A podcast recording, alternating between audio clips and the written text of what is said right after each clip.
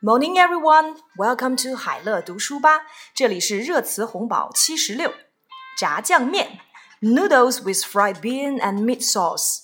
Noodles with fried bean and meat sauce. 炸酱面。U.S. Vice President Joe Biden and his guests ordered five bowls of noodles with fried bean and meat sauce at local Beijing noodle restaurant. The microblog of the U.S. Embassy in Beijing said. 美国驻华大使馆微博发布的消息称，美国副总统乔·拜登一行人在北京一家面馆点了五碗炸酱面，noodles with fried bean and meat sauce，炸酱面。站票，standing only ticket，standing only ticket，站票。Whether standing only tickets on trains should be cheaper than seats has sparked online debate again as the Spring Festival travel rush draws near. 随着春运的临近，火车站票是否应该比坐票便宜的话题再度引起了网友的热议。站票 （standing only ticket），炸鸡和啤酒 （fried chicken and beer），fried chicken and beer，炸鸡和啤酒。 a young couple in Tieling had fried chicken and cold beer after watching popular Korean TV show My Love from the Star, in which there is a famous line, It's snowing outside, shall we have fried chicken and beer? The couple ended up at the hospital diagnosed with acute pancreatitis.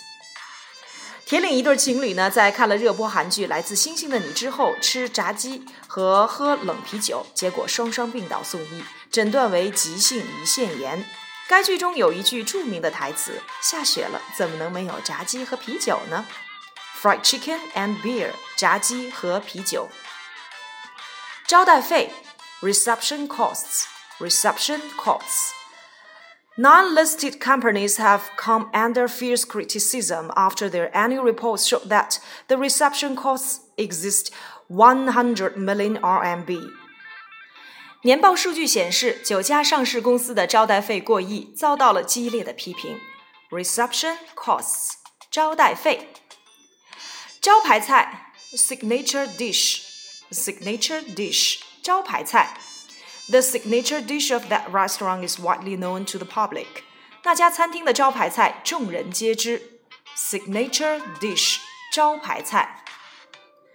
真空包装，vacuum package。vacuum package 真空包装。The famous Peking roaststock in vacuum packages are exported to Japan and the U.S. 遐迩闻名的北京烤鸭经真空包装出口到日本和美国。Vacuum package 真空包装。真人秀 reality show reality show 真人秀。Many youth-oriented reality shows are very popular. 很多面向年轻人的真人秀非常受欢迎，reality show 真人秀。枕边风，pillow talk，pillow talk 枕边风。My wife gave me too much pillow talk to persuade me into taking bribes. Regretted the former mayor who has been put into prison. 已入狱的前市长悔恨地说：“我老婆吹了太多的枕边风给我，我才慢慢的开始收取贿赂。”